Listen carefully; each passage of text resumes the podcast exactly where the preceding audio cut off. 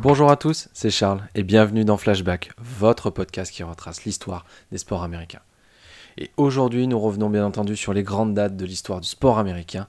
Et aujourd'hui, nous retrouverons la MLB avec l'élection au Hall of Fame de Roberto Clemente quelques mois après sa mort. En effet, le 20 mars 1973, le comité de sélection a décidé de faire une exception à la règle des 5 ans et vote pour l'intronisation de Roberto Clemente. Roberto Clemente était aussi bien connu pour ses exploits sur les terrains de MLB qu'en dehors. Les Dodgers de Brooklyn ont signé Roberto Clemente en tant qu'agent libre amateur avant la saison 1952. Mais les Pirates de Pittsburgh l'ont sélectionné dans le repêchage via la règle 5 après la saison 1954, après que les Dodgers aient tenté de cacher Clemente sur une liste de ligue mineure. Durant sa carrière chez les Pirates, Clemente attendra une moyenne au bâton de 31,7%, assurera 3000 coups sûrs, gagnera 4 batting titles de la National League, 15 apparitions au All-Star Game et 2 victoires au World Series. Doté d'un bras incroyable, il remportera 12 Gold Gloves, soit le plus grand nombre à égalité avec une autre légende de la MLB, Willie Mays.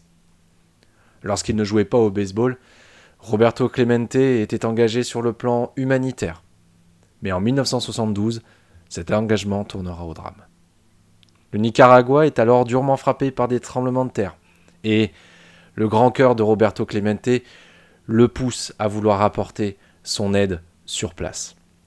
Malheureusement, son avion s'écrasera le 31 décembre 1972 et son corps ne sera jamais retrouvé. Il sera alors déclaré mort à l'âge de 38 ans. Après sa mort, des écoles, des parcs ou des terrains de baseball seront renommés en son nom. La MLB renommera aussi le prix qui récompense les joueurs les plus actifs sur le plan de la communauté, de, le plan humanitaire, en Roberto Clemente Award. Et quelque temps après sa mort, la Baseball Writers Association of America décide de ne pas suivre la règle établie des 5 ans avant qu'un joueur ne soit éligible au Hall of Fame et intronise officiellement Roberto Clemente au panthéon des joueurs de baseball dans une élection qui était, pour ainsi dire, vraiment spéciale.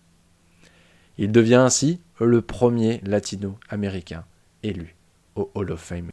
Roberto Clemente restera connu comme le Great One.